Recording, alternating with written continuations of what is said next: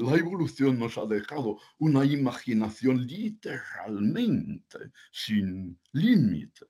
Y la prueba de eso es que somos capaces de imaginar cosas que, ni existen, ni, ni son, son eh, eh, mm, capaces de existir, cosas como lo, eterno, lo infinito. Y, y, tal vez lo más sorprendente de todo es el concepto de la nada.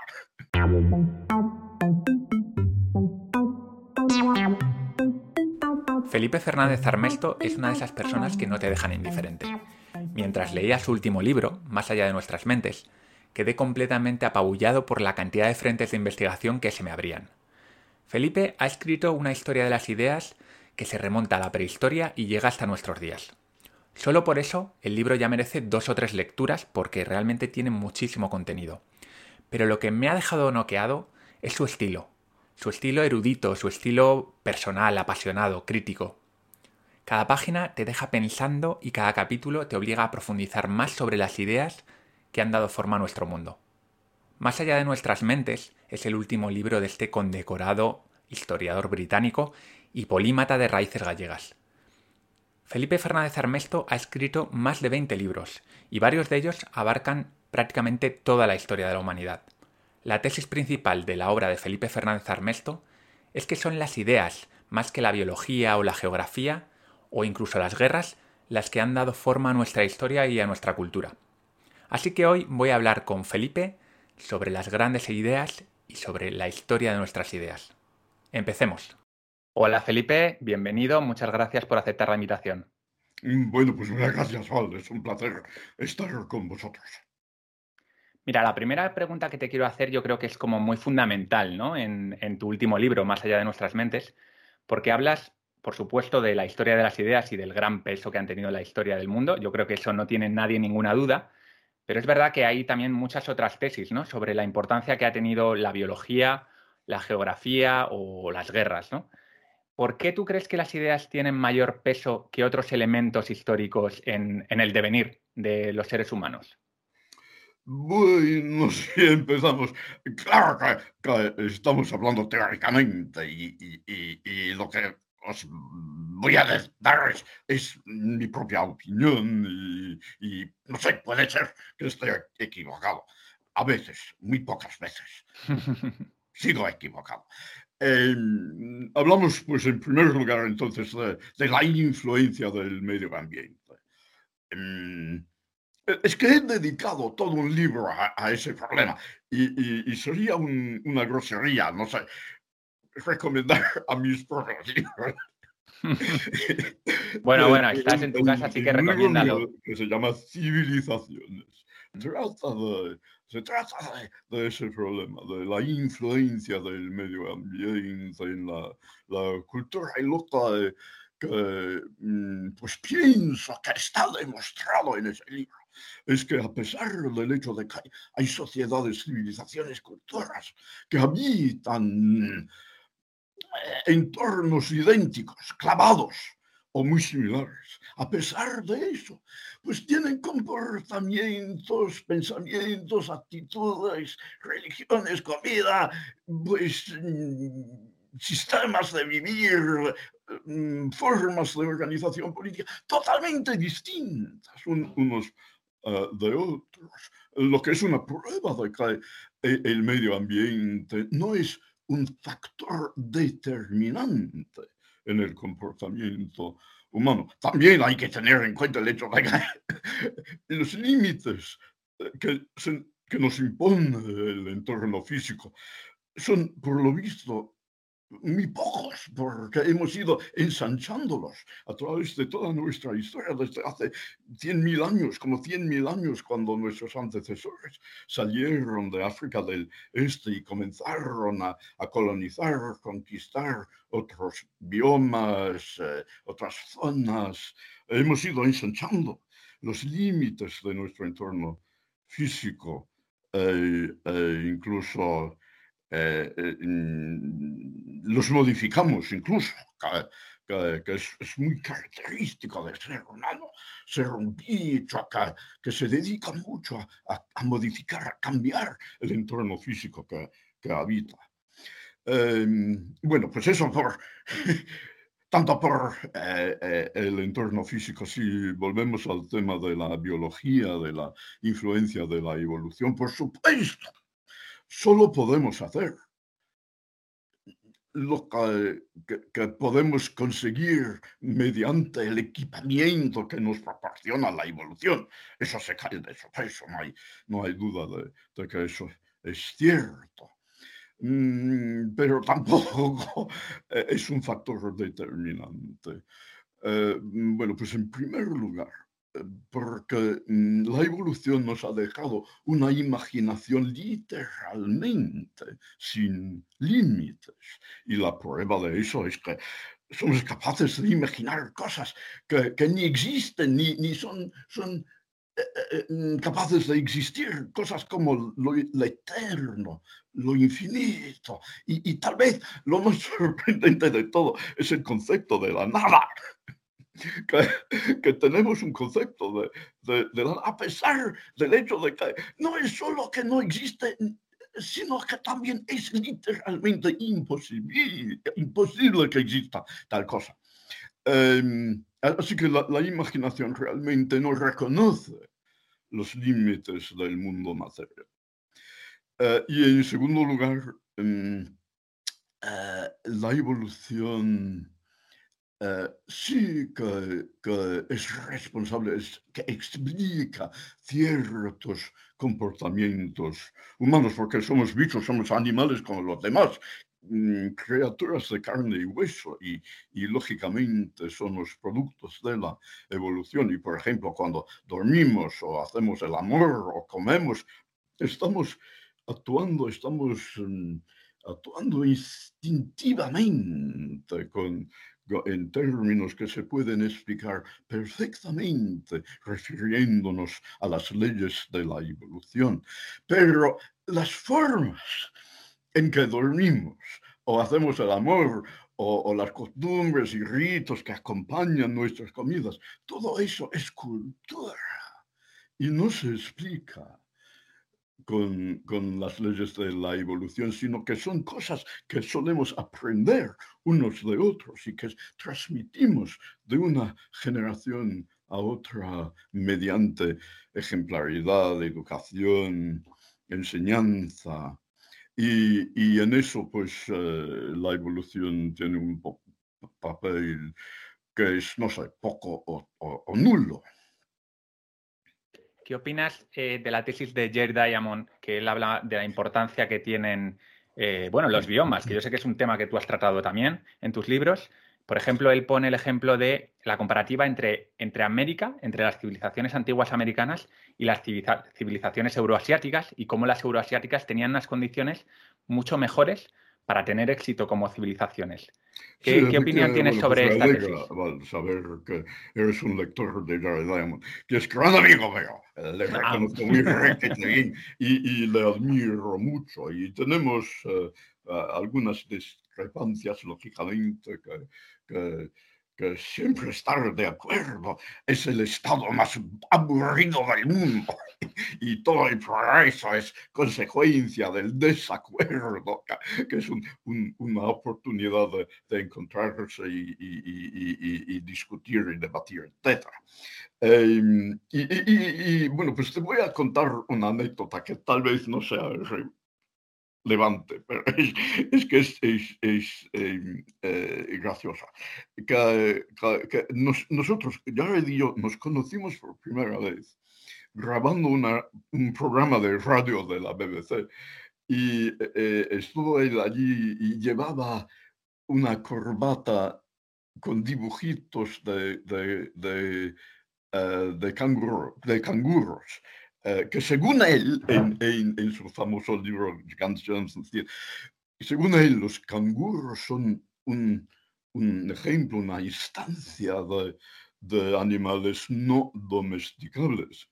Y, le conté que efectivamente otro amigo mío, Alan Frost, gran historiador australiano, tenía a un canguro de mascota en casa cuando, cuando era niño. Y, que, así que resulta que efectivamente sí son, son, eh, son domesticables. Así que, que a veces eh, Jared y yo, mm, bueno, nos metemos eh, un poco pues discutiendo. Pero efectivamente creo que estamos realmente, al fin y al cabo, él y yo estamos de acuerdo, porque Jared tampoco piensa que el, medio ambiente determina la cultura, sino que él piensa, y creo más o menos acertadamente, que la cultura es el producto de las ideas, del intercambio de las ideas. Y lo que propone él en su gran libro es que ciertas zonas del mundo, por su geografía, por su por su modelación geográfica, favorecen al intercambio de, ideas.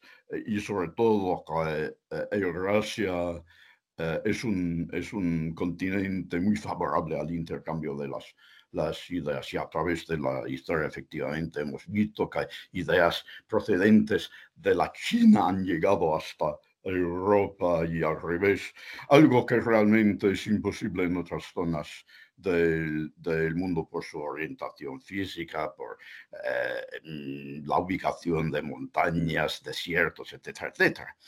Em, y en eso creo que, que Jared eh, tiene toda la, la, razón para, no sé, para eh, dar lugar a que naciera una nueva idea hace falta pues un intercambio. Tú, vale, cuando me dices una cosa, a lo mejor eh, mm, lo que entiendo en mi propia mente es algo distinto de lo que me hubieras acabado de, proponer, tal vez por mi sordura, que, es fatal, o, por mi propia falta de capacidad de entendimiento. Y así que a veces las nuevas ideas son el resultado de una comunicación mal entendida. Y otras veces, pues me cuentas una cosa y, y, se combina en mi mente con otro concepto que ya tengo yo. Y, y de esa combinación eh, nace una idea nueva. Así que la comunicación, y, la, estamos hablando de casos de comunicación personal, pero es igual entre culturas, que la, la eh, la comunicación em, mm, propicia y favorece la emergencia de nuevas ideas. Cuando hablas de la imaginación como uno de los elementos principales en, el desarrollo humano, ¿cuáles son las claves, eh, bajo tu punto de vista, para haber desarrollado esa imaginación? Porque, por ejemplo, también comentas que hay otros primates que tienen ciertas similitudes, incluso cierta cultura, ¿no? A ti te gusta mucho hablar de la cultura de, los chimpancés y de otros animales. Para, ver un poco de dónde partimos, y es muy interesante esa idea, obviamente también haces hincapié en que la cultura de los chimpancés o de otros animales, comparada con, la humana, es pequeñísima. Pero ¿en qué momento y por qué, bajo tu punto de vista, porque yo sé que aquí estamos hablando todo de, hipótesis, eh, empezamos a desarrollar esa imaginación tan rica? ¿Tiene alguna utilidad para nosotros? Eh, no, digamos, no estábamos adaptados al medio y por alguna circunstancia necesitamos esa imaginación adicional para poder adaptarnos a ese medio? ¿O es un accidente de la historia? ¿Cuál es tu punto de vista? Eh, mm, bueno, pues eh, claro que, otra vez lo que te voy a contestar es, mi propia teoría, que recomiendo a todos. Pero es que, es que hay otras teorías competentes y y apuesto por la mía. Em, bueno, pues en primer lugar hay que reconocer lo que acabas de decir, que es que la imaginación es tal vez el rasgo definidor del ser humano. Podemos no calificar o definir el ser humano como em, el animal imaginativo por antonomasia. Eh, porque, como ya has indicado, los chimpancés son capaces, por ejemplo, de crear obras de arte. todos sabemos, todos los que tenemos perros, sabemos que tienen imaginación porque suenan con sus deseos y sus temores, ¿verdad? Así que la, no es la imaginación no es únicamente humana, pero el grado eh, en el cual disponemos de la imaginación es únicamente humano. Y, la prueba es de eso es que, bueno, pues se lo ve en, toda la música, todas las obras de arte, toda la literatura que procede de mentes humanas, que es realmente apabullante y, no hay otro animal, por lo que sepamos, eh, capaz de, de alcanzar, no sé, tantos frutos, tantos productos de la, de la imaginación. Eh, y, es un gran problema. ¿Por qué? Es, ¿Por qué será así? Que, que, nosotros, que no, yo no nos veo como bichos muy especiales, tenemos nuestras especialidades como los demás. Pero esta especialidad es tan enorme y llama tanto a la atención, tan, tan conspicua, que no se exige una explicación, o por lo menos el intento de, de, de, buscar una explicación. Y no sé, yo la explico así, que pienso que la imaginación es el producto, la combinación de dos facultades evolucionadas. Eh, la una es la anticipación porque la imaginación se puede definir como la capacidad de ver lo que no está ahí, ¿verdad? Y la anticipación es la capacidad de ver lo que ya no está allí o que no está allí todavía. Y es una, una capacidad evolucionada que tienen todos los animales depredadores y que son víctimas de la depredación. Pero nosotros los seres humanos, por ser depredadores en, otros aspectos muy débiles, muy lentos, poco ágiles, eh, necesitamos, no sé, una dotación enorme de, esa facultad de, anticipación. y la otra facultad es la memoria. Y mientras que tenemos una facultad de anticipación muy desarrollada, muy buena, tenemos memorias fatales, ¿verdad? todos, sabemos que, nuestra capacidad de recordar cosas es, es, mínima. Y bueno, pues conoces eh, em, eh, la obra, la gran obra de Colette de, de Gigi en, en la versión de teatro y de cine. Eh, hay una escena muy graciosa con, con, el encuentro de una, una pareja vieja que están cenando juntos y, la mujer eh, le pregunta al, al, hombre, pues, pues, ¿te recuerdas de la noche cuando nos conocimos?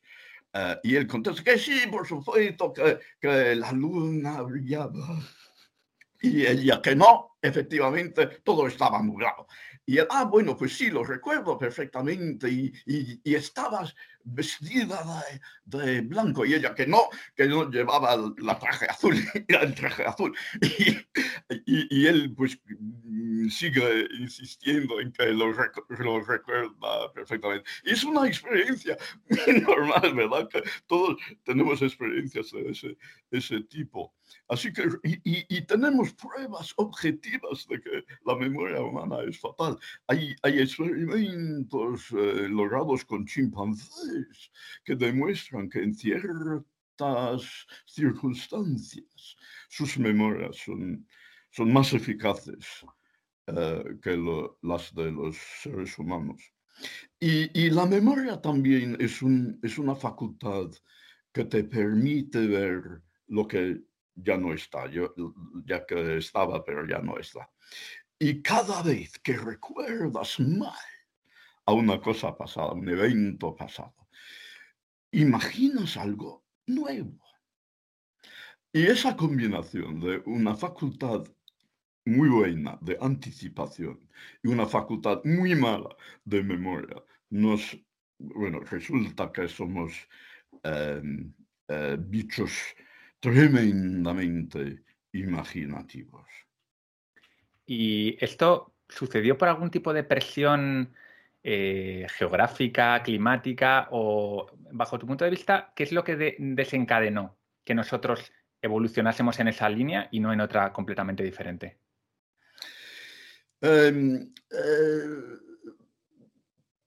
bueno, pues, pues mm, em, la historia ah, es caótica y puede resultar cualquier cosa. Em, y, yo, de a mí de chiquitín, me enseñaban que la historia es como una cadena de causas y efectos. Y resulta que no lo es, sino que hay cosas que ocurren sin tener causas, que ocurren ah, pues, de una forma aleatoria. Em, y así que hubiera sucedido cualquier cosa.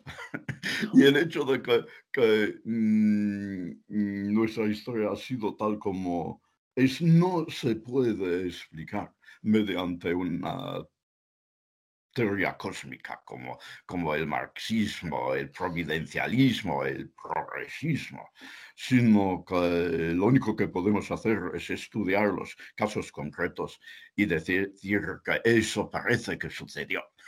Parece que sucedió porque estamos hablando del pasado y no, las pruebas no están presentes a, nuestros sentidos. Esto entiendo que ocurrió, por lo que yo tengo entendido, hace unos cientos miles de años. Es decir, no es una cosa nueva. El desarrollo de la imaginación no es algo que sucediese hace 10.000 o 20.000 años. No, no, no, todo lo contrario. Es, muy anterior. Claro, ¿qué es lo que ocurre entonces hace más o menos 3.000 años cuando de repente esas ideas que van sucediendo muy poco a poco, ¿no? En, miles y miles de años, de repente, ¡boom! Es como, una explosión de ideas en el, en antes de Cristo aproximadamente. ¿Qué es lo que ocurre bajo tu punto de vista, Felipe, para que de repente pues, sucedan todas las ideas griegas, todas las ideas del Mediterráneo, Sí, sí, hace, hace, hace mil años en ciertos sentidos y hace 500 años como pasó más o menos una regla universal, una norma universal.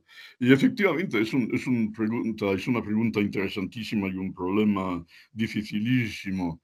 Y creo que mm, hay que remitir a lo que estábamos eh, hablando, de, diciendo de, de Jared que el cambio que procede de las ideas, las ideas son siempre el inicio del cambio. Pensamos una cosa, tenemos una idea y luego trabajamos para realizar esa idea en el exterior. Y es así que, que, suelen ocurrir eh, la gran mayoría de los cambios que calificamos de historia.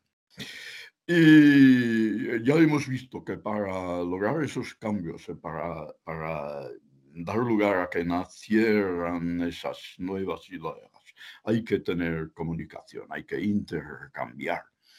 Y hasta mil años o a nivel mundial hasta hace 500 años, eh, las culturas del mundo iban divergiéndose, eh, distanciándose unos de otros, aislándose, perdiendo el contacto.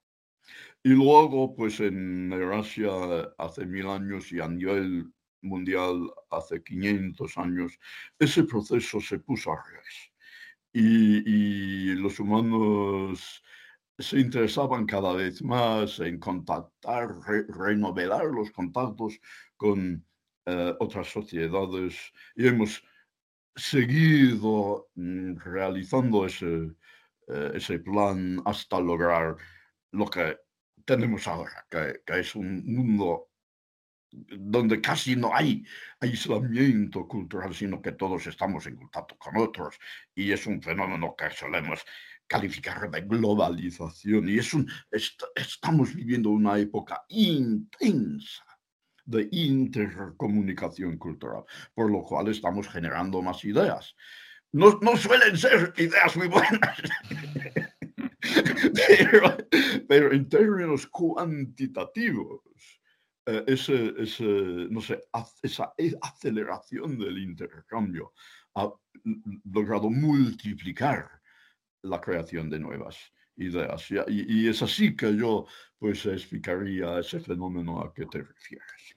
Por lo que te he entendido entonces, eh, la aceleración de ideas viene de la comunicación, ¿no? Entonces, en, la zona Mediterránea es una zona muy, muy propensa, ¿no? A, comunicarte por mar fácilmente y, y eso ayudó en la época de los griegos a que todas las corrientes filosóficas, los pensadores, se conectasen entre sí, hablasen entre ellos, no como hacemos ahora por videoconferencia, pero de alguna manera fluían más las ideas. Sí, sí, sí, pero también, no sé, eh, por vía terrestre, las comunicaciones de Grecia con, con lo que hoy día es Turquía, el Oriente Medio, la India, todos sabemos que Alejandro el Magno llegó hasta la, la India y todas esas comunicaciones también favorecía que, favorecían a que Grecia emergiese como una gran civilización, aunque habían otras alrededor del Mediterráneo, pero desgraciadamente nos han dejado pocos, pocas pruebas. Eh, los tartesos en España son un ejemplo eh, claro, eh, y, es evidente que ellos también tenían pues obras de arte magníficas y, ese tipo de cosas, pero claro que de, de, no sé, del contenido de sus pensamientos sabemos relativamente pocos porque no podemos leer sus inscripciones y lo mismo pasa con otros pueblos mediterráneos, con los etruscos y, y los púnicos, etcétera. Sí, me gusta también mucho esta idea que tienes tú de la divergencia y la convergencia. Si te parece, vamos a hablar un poco más de ello, porque si no entiendo mal, eh, al leer tus obras, yo lo que entiendo es que tú hablas de que hay una divergencia cultural desde los inicios de la humanidad hasta más o menos una fecha clave, que es el 1492, donde empieza a haber una convergencia, es decir, se generaban muchas culturas, muchas ideas diferentes, no estaban tan conectadas entre sí y de repente en 1492 el mundo se empieza a conectar y, deviene a lo que somos a día de hoy, un mundo hiperconectado. ¿Es así eh, o, yo tengo alguna equivocación en, la idea? Bueno, no, más o menos es así. lo que quería es que me desarrolles un poco más esta pues idea. es, es, la gran época del imperialismo europeo, de ese imperialismo blanco que, que, tan odiado por los políticamente correctos en el mundo de hoy. Y efectivamente esos imperios, los exploradores, eh, los comerciantes, los misioneros, por supuesto que, lo que hacían era moralmente mm, eh, cuestionable y, salieron pues desastres y matanzas y, no sé qué más crueldades, pero también habían aspectos positivos, porque no hay nada en ese mundo que sea totalmente bueno, totalmente malo, sino que todos somos una mezcla de vicios y virtudes.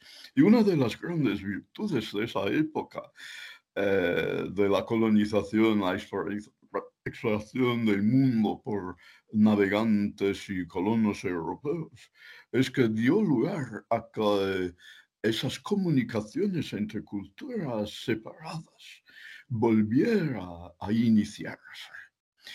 Eh, con todas las, em, eh, las consecuencias positivas que ya conocemos, em, nuevas culturas, nuevas em, eh, formas políticas,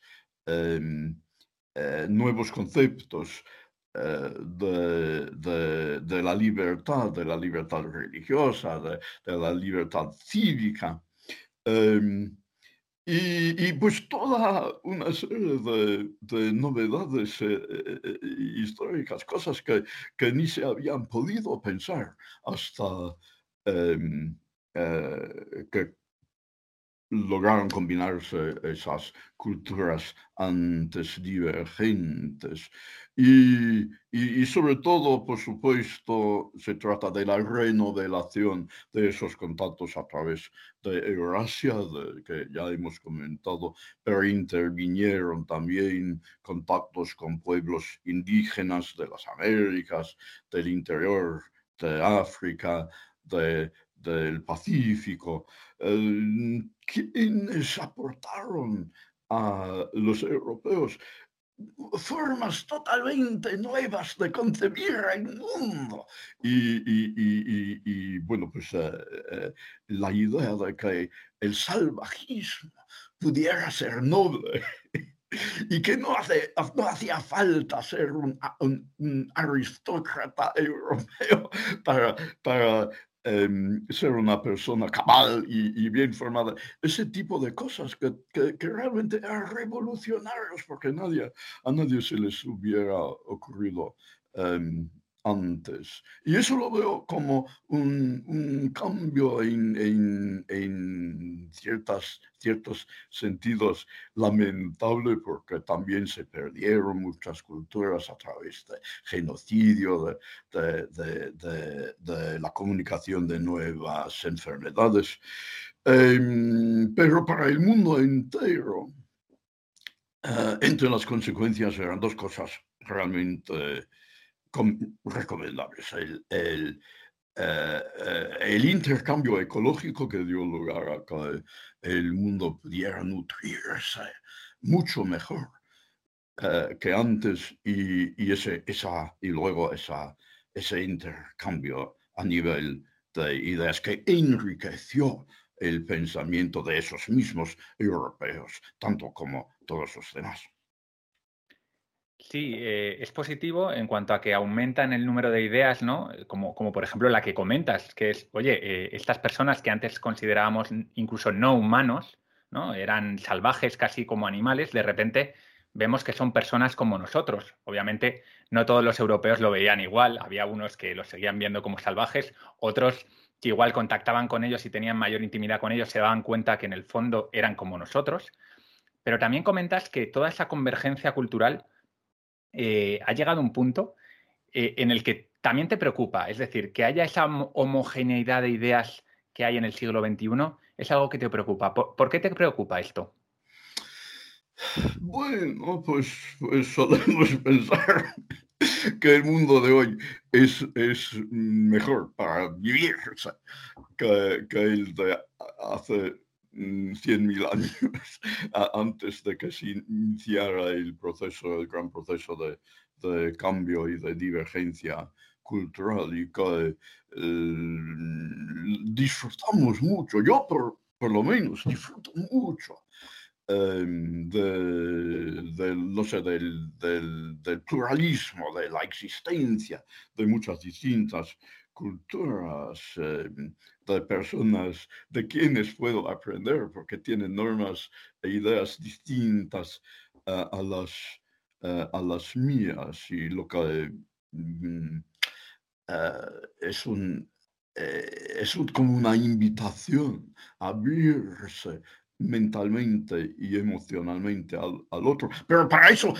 tiene que existir el, el, otro. Si, si, si fuéramos todos igualitos, entonces pues, no existiera tal oportunidad.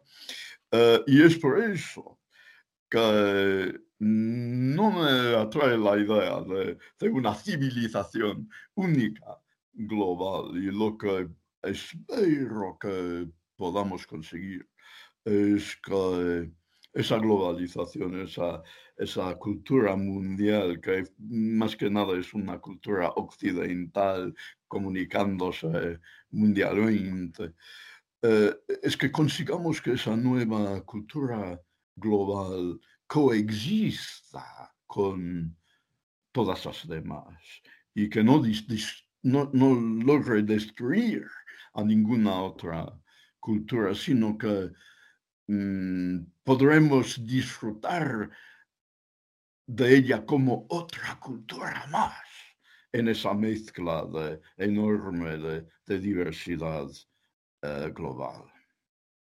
Dices que en los últimos años, principalmente debido a Internet, ¿no? pero también al, avión, a un montón de, medios de comunicación que han agilizado muchísimo, ¿no? Porque hablábamos antes de la época de los griegos, el cómo la, comunicación, pero, pero cuánto podía tardar, ¿no? Un griego en, cuánto tardó Alejandro en ir a la India, pues tardó años, ¿no? Y, a día de hoy, tú, a través de Skype, puedes hablar con, con un indio en segundos y puedes intercambiar, como estamos haciendo nosotros al final, ¿no? Intercambiar información sí, e ideas. Sí, efectivamente, sí.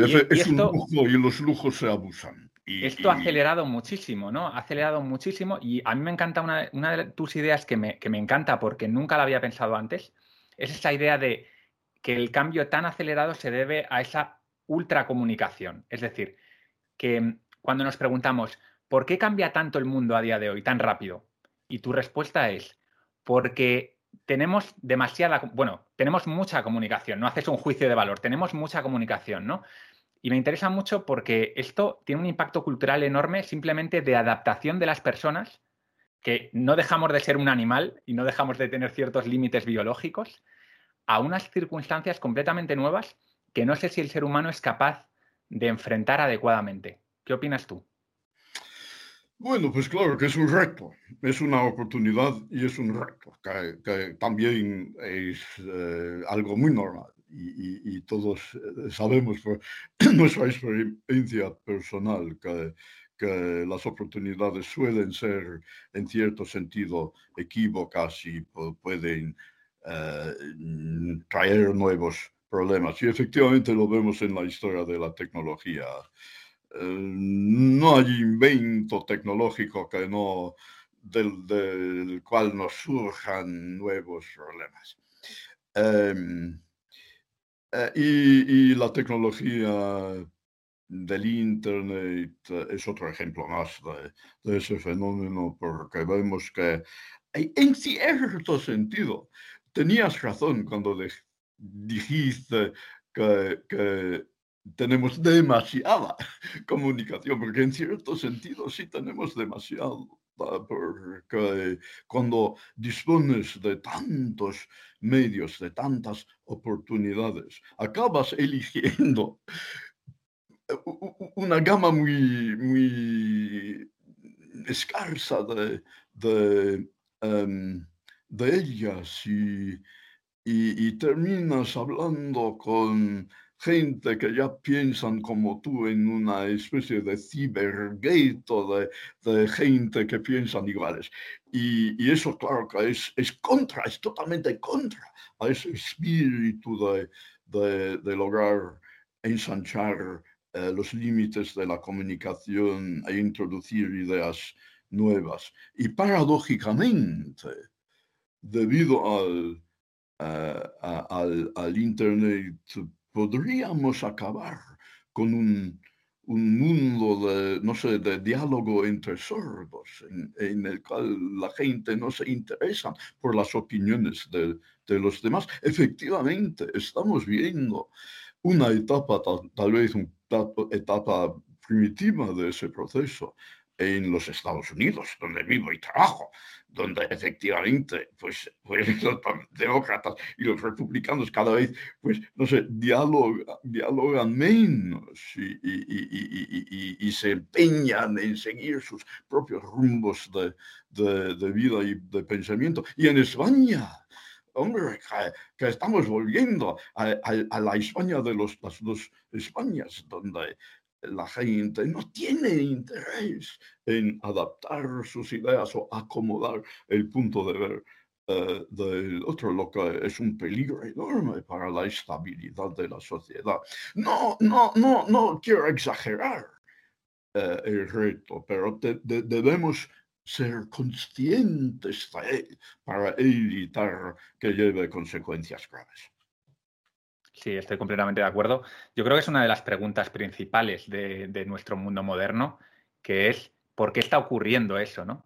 Porque hay, muchas teorías al respecto. Yo, desde luego, no tengo, no tengo la respuesta, pero, pero sí que es algo que me preocupa, porque esta es otra de esas ideas falaces que tenemos muchas veces de que la historia tiene una, dirección, que vamos de, de, peor a mejor, ¿no? De menos civilizados a más civilizados. Y este es uno de esos puntos de la historia en la que puede ocurrir algo como ocurrió en la Primera Guerra Mundial, donde demos un paso atrás, eh, o como ocurrió en la Edad Media. Entonces, mm, bueno, no sé si ocurrirá o no, pero desde luego hay que estar muy alerta. Y, hablando de este tema, me, gustaría también preguntarte sobre dos posturas sobre el futuro de dos personajes muy conocidos, que son Steven Pinker, por un lado el psicólogo de Harvard, y por otro lado Yuval Noah Harari, que es eh, colega tuyo, historiador, y bueno, ambos tuvieron un debate muy interesante sobre el futuro, no, el futuro a muy largo plazo, sino a, medio corto plazo, en el que Pinker es mucho más eh, optimista, ¿no? Él piensa que las ideas de la ilustración siguen vigentes a día de hoy y nos van a ayudar a seguir progresando hacia un futuro mejor. Y por otro lado, Harari es un poco más escéptico y tiene algunas dudas sobre el futuro y sobre todo él, le preocupa mucho algunas nuevas tecnologías como la inteligencia artificial, la, robótica, la modificación genética, algunas tecnologías que ya existen, que ya se pueden utilizar y que mal utilizadas, no intencionalmente, sino simplemente que, que suceda así, pueden dar lugar a un futuro peor.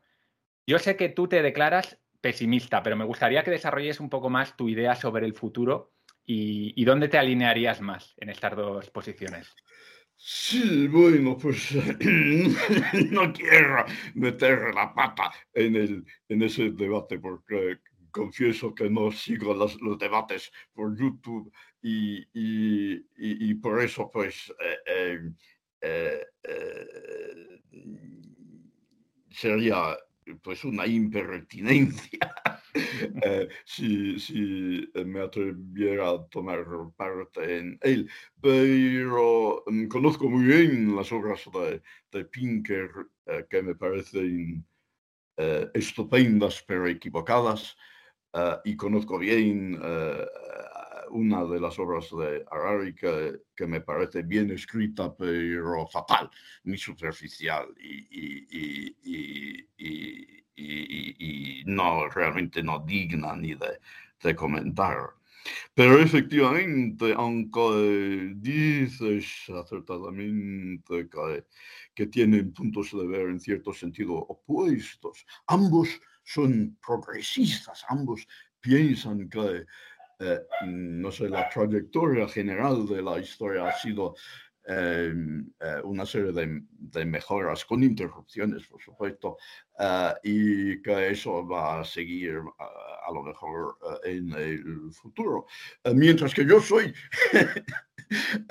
un pesimista a ultranza y, y, recomiendo el pesimismo a todos porque es la única forma de lograr la felicidad, la única forma de evitar la desilusión es ser pesimista. Y, lo más seguro del futuro es que traerá nuevos problemas, más pandemias, más crisis ecológicas, em, más, más faltas de entendimiento, más guerras, más violencia. Em, eh, y, todo eso lo veo ineludible por muchos motivos, pero tal vez hay un motivo clave, que es el consumo. Me preguntas por qué mm, eh, hay eh, mm, eh, esa, esa, falta de, de, explotación positiva de los medios de comunicación que tenemos. Y creo que será porque em, la aceleración del, del, cambio que choca a la, la, gente y, y, y, les deja, no sé, confusos y, y, desesperados en ciertos aspectos porque tienen el miedo de que su cultura venga eh, amenazada por eh, eh, esos cambios. Em, y en estas circunstancias, cuando la gente tiene miedo, suele recurrir a soluciones excesivamente simples, a gente que son demagogas y dictadores ah, y a reacciones violentas y, e incluso a, no sé, se agarran a sus propias ideas y tradiciones y rechazan eh, em, la oportunidad de, de, cambiar y ajustar y, escuchar a los demás. Eh, y estamos en, en, cierto sentido, estamos en esa situación eh, ya. Pero el, el reto más grave es el consumo, porque estamos consumiendo mucho más de lo que podemos sostener. Eh, los problemas ecológicos del mundo no proceden de, de la multiplicación de la población mundial, pudiéramos sostener una población muy superior a la que tenemos si pudiésemos ser capaces de, limitar nuestra tasa de consumo. Eh, las cifras son muy divertidas. Yo propuse una cifra del 20, un aumento del 20% en el consumo personal a través del siglo XX. He visto otros cálculos que, que lo colocan en, un, en una cifra altísima del 100%, etc. Eh, pero estamos todos de acuerdo de que el nivel de consumiciones ha aumentado enormemente y además de una forma muy injusta porque todo ese consumo está concentrado en ciertos países y, gran parte del mundo sigue pues en, condiciones de hambre y de, falta de privilegio. Em, y claro que si sigues consumiendo tanto, eh, los estreses que, son la consecuencia en el medio ambiente vendrán a ser cada vez peores. Ah, e, eso sin contar con los problemas que realmente están fuera de nuestro alcance, como los, los cambios climáticos y, los cambios en el mundo microbiológico, eh, que también nos amenazan con extinción, pero realmente no podemos hacer sino muy poca cosa eh, en su contra. Pero la consumición es 100% nuestra culpa y nuestro comportamiento. Y el, motivo de mi pesimismo, la razón por la cual estoy desesperado, eh, es que no veo ninguna posibilidad de limitar ese consumerismo.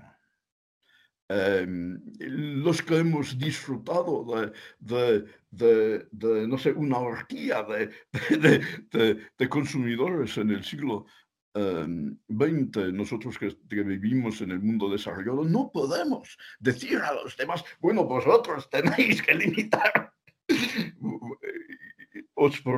para salvar al, planeta, porque, porque claro que, sería una injusticia patente. Y ni, ni, podemos decir a los electores de las democracias que, que, que, bueno, que ya seáis austeros, ya sabemos que, que todo gobierno que propone la austeridad pierde la próxima elección. Así que por, y, la democracia y la justicia mundial son cosas preciosas y debemos insistir en ellas, pero son incompatibles con eh, la limitación del consumo. Y, bueno, pues el, resultado será que, acabamos comiéndonos el planeta y, y no habrá salida. Bueno, yo, yo por darle un tinte un poco más optimista, eh, también creo que es interesante pensar en, la, en, el cambio de tendencia, por lo menos de Occidente, de mentalidad respecto a ese tema. Igual que tú, yo creo que hay mucha gente que estamos pensando sin, que, sin necesidad de que el gobierno nos limite, porque es verdad que los seres humanos somos muy malos obedientes, no nos gusta que nos manden ni, ni que nos prohíban. Pero, pero la gente está empezando a pensar por sí misma y a hacer pequeños cambios, que probablemente no es suficiente todavía, pero que si ese cambio de tendencia se acelera, y no veo por qué no puede ocurrir, sí que podría haber un método, digamos, no coercivo, de, no coercitivo, de, ese cambio de paradigma donde nos autocontrolemos un poco y, bueno, y, las cosas mejoren un poco. Pero bueno, es mi punto de vista. Bueno, pues efectivamente hay que, felicitar a los que, que, no se hacen esos ajustes, pero a, nivel eh, son, de poco valor, en fin de cuentas, porque es que hay que contar con el hecho de que, eh, eh, vivimos en un sistema capitalista. A, nivel mundial. y, y, no quiero meterme con el capitalismo porque no, es, es, es el peor de todos los sistemas menos todos los demás. y, es el único sistema disponible para, no sé, mm, mm, organizar la economía del, eh, del mundo, pero el capitalismo es que lleva dentro de sí la necesidad del crecimiento económico. Y cuando crece la economía, se aumenta el consumo. Y estos son, son, son hechos ineludibles que y, bueno, pues, pues yo estaré muerto cuando, cuando esa crisis venga a ser eh, eh, eh, urgente y, y, vosotros los jóvenes tendrán que solucionarla. Oye, Felipe, cambiando un poco de tema. Mira, hay un tema que me interesa mucho y es el de quién ha tenido más influencia durante la historia, ¿no? Porque depende del historiador, hay historiadores que le dan mucho peso a los políticos, hay otros que se lo dan a los militares, hay otros que se lo dan a los filósofos, a los pensadores. Y yo siempre me he preguntado, ¿y el pueblo tiene algún papel en todo esto? Yo, leyendo tu obra, intuyo que, que tú optas porque son los pensadores los que tienen más influencia. Pero bueno, respóndeme tú y luego, y luego también respóndeme a qué papel tiene el pueblo en todo esto, si es que tiene algún papel. Bueno, depende de lo que, voy a, responder como filósofo. Depende de lo que quieres decir por pueblo, porque yo soy del pueblo, yo soy un ser humano como los demás, eh, aunque me gusta pensar y a otros que no. Y es una, pues no es una cuestión de capacidad, es una cuestión de gusto. Y yo diría que entre los políticos, los militares y los filósofos, es que, ninguno de ellos influye mucho en la historia, porque los políticos y militares suelen em, representar las cosas como son y defender las cosas como son. Eh, y los filósofos alguna vez pues puede que tengan ideas nuevas, pero nadie les hace caso, por regla general.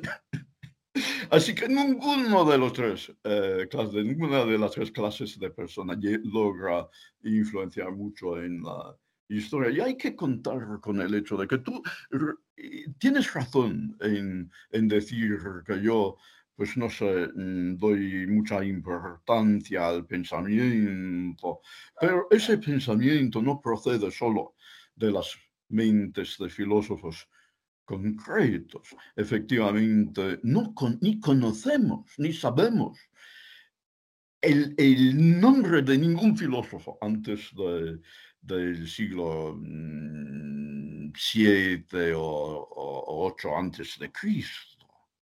Mientras que todas las, grandes ideas que que han contribuido a, crear el mundo que habitamos son más antiguas. Esas ideas con que empezamos en la entrevista, la idea de lo eterno, del infinito, la idea de Dios, que puedes aceptar esa idea o no, pero es una idea absoluta, tremendamente clave para todo lo que siguió en la historia. Y son ideas superiores en su alcance, y su potencia, que cualquier de las ideas nuevas del siglo XX, que han sido muy pocas, la teoría de, la relatividad tal vez es el único que se puede comparar con esas ideas que alcanzaron antecesores nuestras en los albores de la humanidad.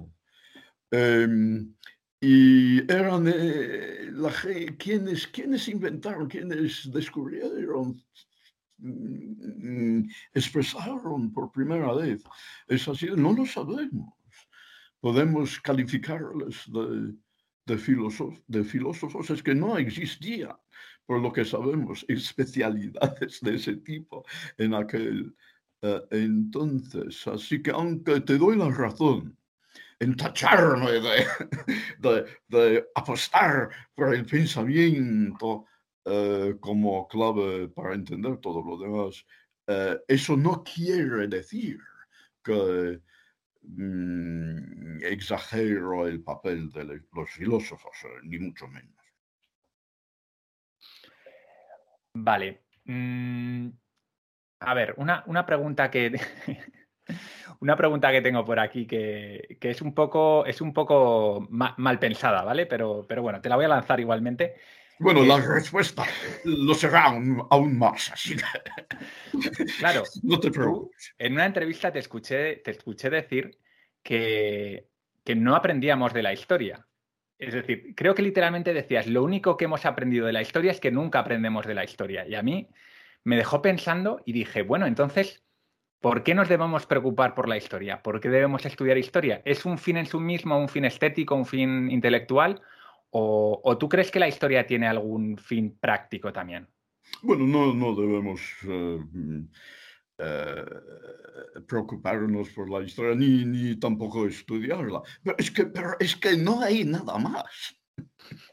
Todo lo que hacemos viene a ser instantáneamente parte del pasado y por tanto mi campo de estudio. Eh, es por eso que soy una persona aparentemente poco disciplinada intelectualmente, porque me interesa todo, porque todo lo que podemos saber está ya pasado y todo lo que podemos especular o imaginar es a base de nuestro conocimiento, de nuestra experiencia, de, nuestra, de nuestro pasado, en fin, de nuestra historia. Así que, en cierto sentido, el estudio de la historia es ineludible y toda persona es el historiador de su, propia experiencia. Em, eh, si eh, lo que me realmente estás preguntando es cómo justificas eh, la inversión de la sociedad en mantener historiadores profesionales como, como, como yo, que, me pagan un montón por, por, lo, que, por lo mismo no vale para nada. Em, em, la justificación tal vez es que estudiar la historia. No, no, no diría que, que, sea muy útil, pero en cierto sentido em, te, te da la oportunidad de mejorarte moralmente, de lograr ser mejor persona.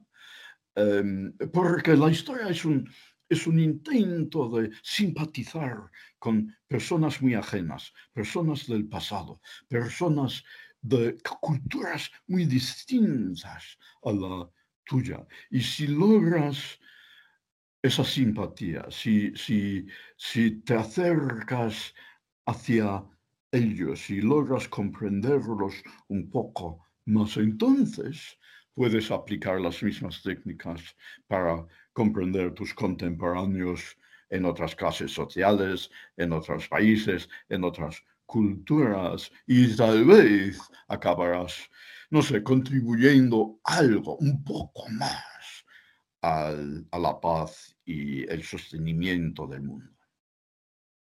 Muy bien. Vamos a ir terminando con, tres preguntas, ¿vale? Eh, la primera es, ¿qué nos recomiendas para ser un poquito más sabios cada día? ¿Cuál es tu pequeño, cuál es tu grano de arena que, pones para, para que podamos ser un poco más sabios cada día? Bueno, sobrevivir, porque, porque si mueres, entonces pierdes la oportunidad de, ir mejorando en ese aspecto. Pero seguir viviendo consciente de tu propia muerte Em, porque mejorarse es, es, un caso urgente y cada vez más urgente. Yo soy muy viejo y, y, supongo que voy a morir antes de, de, de poco y, y, no, he, no he logrado vivir bien y lo único que me queda es morir bien. Así que, que que, sigáis viviendo, todos los que, que, simpatizáis con la pregunta de Val, eh, pero conscientes de que vais a, a, morir. ¿Cuál es la segunda pregunta? Bueno, eh, me, ha gustado mucho porque, porque sé que hay muchos seguidores del estoicismo en, en, nuestro canal y precisamente una de las máximas del estoicismo es memento mori, ¿no? Que es, eh, sabemos que vamos a morir y a mí me gusta mucho esa idea de cada mañana planteártelo para que ese día hagas algo con sentido, algo valioso, algo positivo. O sea que me gusta mucho tu, propuesta. La segunda pregunta Quizá ya la has respondido a lo largo de la entrevista, pero bueno, vamos a hacer una síntesis que es, ¿cuáles son para ti los tres principios que dirigen el mundo? Esas tres grandes cosas que nos mueven.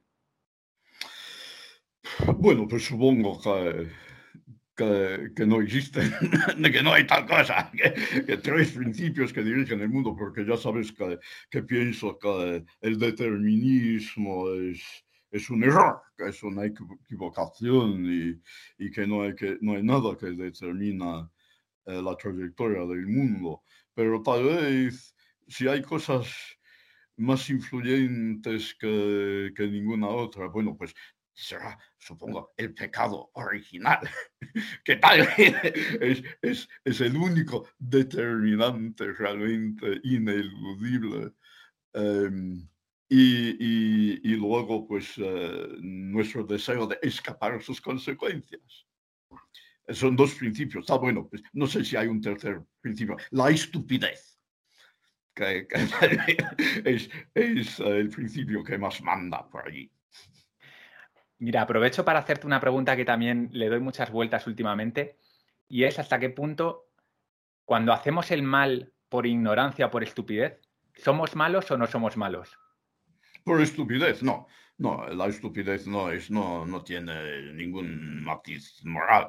Eh, eh, solo, haces algo malo cuando lo haces desconscientemente, si no sabes que estás y es un principio básico tanto de la teología como de la jurisprudencia, ¿verdad? Que si no hay res, eh, si no hay um, uh, dolus, um, uh, entonces no hay crimen. Para terminar, Felipe. a veces funciona perfectamente bien como un principio de la vida. Um, Mm, y, no sé, la sabiduría eh, a veces es, ineficaz eh, porque eh, un sabio puede tener una teoría absolutamente magnífica que resulta muy dañosa o equivocada o ambas cosas. Para terminar, Felipe, me gustaría que, que me dijeses tres personas, tres polímatas que te gustaría que entrevistase en un futuro en Polímatas? Es decir, aquellas personas que tú verías las entrevistas porque te apetezca escuchar su punto de vista. Eh, ¿Es, una, ¿Es parte de la entrevista o es una...? Es parte de la entrevista. bueno, pues, pues no lo sé. Sí, sí, sí hemos hablado de, ya de, Jared uh, Bueno, pues, pues te voy a contar eh, otra anécdota que una vez cuando estaba en la World Economic Forum, me estaba charlando con, con Martin Rees, el gran astrónomo, que es amigo mío, y se nos pasó un, un hombre inmensamente obeso, con una barba enorme y desordenada. O sea, por lo visto, aparentemente un desastre de persona. Y Martin se me lo indicó y me dijo, allí va el hombre más inteligente del mundo. Jarrón Lanier. Y yo pues pensé que, tal vez era un chiste. Y, luego estaba hablando con, si me acuerdo bien, era Jaime Verhofstadt, em, eh, el que había sido el primer ministro de Bélgica. Y, luego pues volvió a pasar por allí ese mismo, esa misma persona, el obeso, con su gran barba. Y Jaime eh, me lo indicó y me dijo, allí va el hombre más inteligente del mundo. Y luego pasó otra vez con, con, con, con otro de los eh, grandes pensadores que allí estaban reunidos, que Jaron Lanier era el hombre más inteligente del mundo. Y yo pensé que cómo podía ser. Y luego, pues vine a conocerle. Y efectivamente sí, es, es, la persona más inteligente del mundo. Y no sé si conoces su, su trabajo, pero trabaja con um, cefalópodos y, y, estudia sus, sus capacidades cognitivas, y, pero también es, un, es una persona que, que, que se, se, se interesa por todo y sabe de todo. Es un músico tremendamente, eh, con, un talento realmente mm, eh, sin precedentes, sabe tocar mil instrumentos de música. He, asistido a un concierto suyo, pero yo también tampoco pues creía que, que sería posible que una persona tocara mil instrumentos, pero resulta que sí. Así que Jaron Lanier sería otro de ellos. Si estamos hablando de, de, españoles, los tres serían un, un, padre franciscano a quien logré conocer en, en Roma, que es teólogo especialista en, en las relaciones entre la teología y la tecnología, que se llama Luis Olmedo, una persona desconocida porque es muy humilde, es muy modesto, por, como, es propio de un fraile. Em, y dos embajadores de España jubilados, eh, Eduardo Garrigues, a quien a lo, mejor eh, conoce, pues, le conocerás por lo menos por sus obras, eh, novelas tremendamente innovadoras y amenas de leer, que son cosas que no suelen ir juntos. Y Damaso de Lario, que también era embajador de España, pero es gran historiador, con, eh, con, unos conocimientos em, eh, realmente impresionantes de, de, las instituciones mundiales. bueno, y, si no estamos, si estamos hablando de personas posiblemente que, que, no se podrían entrevistar en, em, eh, en este canal por, por, no dominar español. El último sería Jonathan Sumption, no sé si, si le has oído nombrar. Es un juez jubilado del, del Tribunal Supremo de, de, Inglaterra, pero que también pues tiene... Eh, bueno, pues creo que realmente es, es una de las personas más respetadas mundialmente en términos de jurisprudencia y también más respetado como historiador. Y lograr eso, pues ser de los mejores historiadores y de los mejores jueces del mundo simultáneamente, realmente es algo pues, pues que te deja mm, aplastada. Bueno, Felipe, pues me has dado un montón de opciones. Es verdad que los que no sepan español, pues es un poco complicado por el tema del idioma, traducción simultánea, pero como mínimo a los españoles voy a, voy a investigarlos y voy a ver si les, les engaño como a ti para que asistan a, esta entrevista, a esta charla. Pues muchísimas gracias. Para mí es un honor tenerte, tenerte en Polímatas. Eh, me parece que tus ideas son muy originales.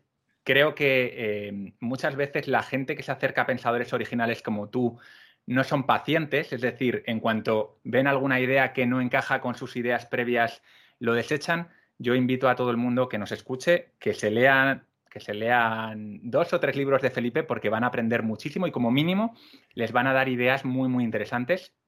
Y lo dicho, un placer tenerte aquí, Felipe. Esta es tu casa.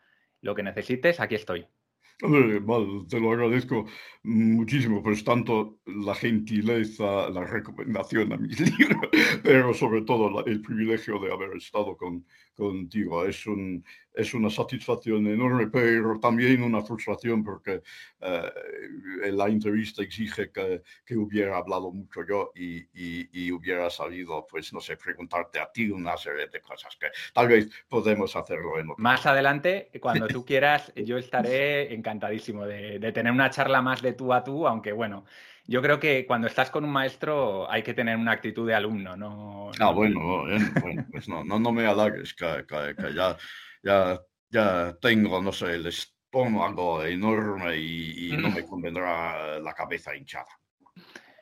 Eh, nos vemos pronto, Felipe. Gracias. Sí, hasta entonces. Adiós, muchas gracias. Pues nada, Polímata, espero que hayas disfrutado, como he disfrutado yo, de escuchar a Felipe Fernández Armesto, que es un maestro, es un privilegio haberle tenido aquí.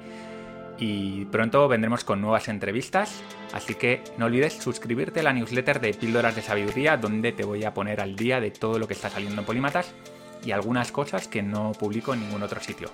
Muchas gracias por estar ahí, soy Val Muñoz de Bustillo, nos vemos.